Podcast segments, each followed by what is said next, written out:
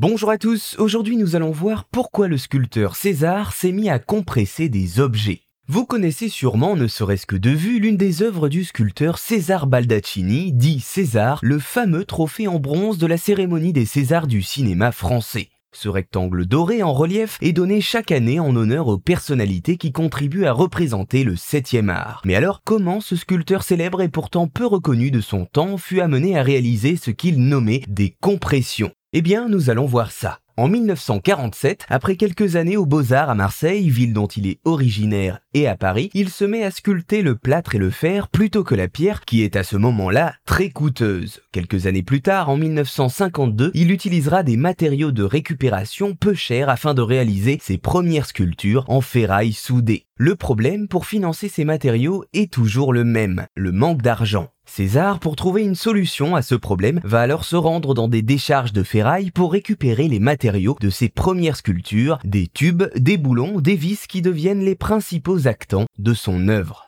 En 1958, César réalise une sculpture nommée Tiroir bleu avec des tôles déformées. À cette occasion, il découvre chez un ferrailleur où il a l'habitude de se fournir pour réaliser ses sculptures soudées une presse américaine qui compresse les carcasses de voitures pour en faciliter la manipulation. Cette même année, 1958, il va alors commencer à compresser des objets. Il est lancé et il ne s'arrêtera plus. C'est à partir de la fin de l'année 1959 que César place au centre de son travail la technique de la compression qui deviendra sa marque de fabrique. Pour ce faire, il aplatit divers objets sous forme de rectangles et parallépipèdes, d'abord en petit format avec des tôles, puis en grand avec des voitures entières, tout cela avec une presse hydraulique. Il va alors se mettre à compresser toutes sortes de matériaux, tissus, papier et même bijoux en or que les femmes du monde lui apportent et qu'il rend transformés en cubes à porter autour du cou. La compression de voitures dont il raffole est ainsi un pied de nez à la société de consommation de l'époque, ce qui le rapproche d'un courant nommé les nouveaux réalistes.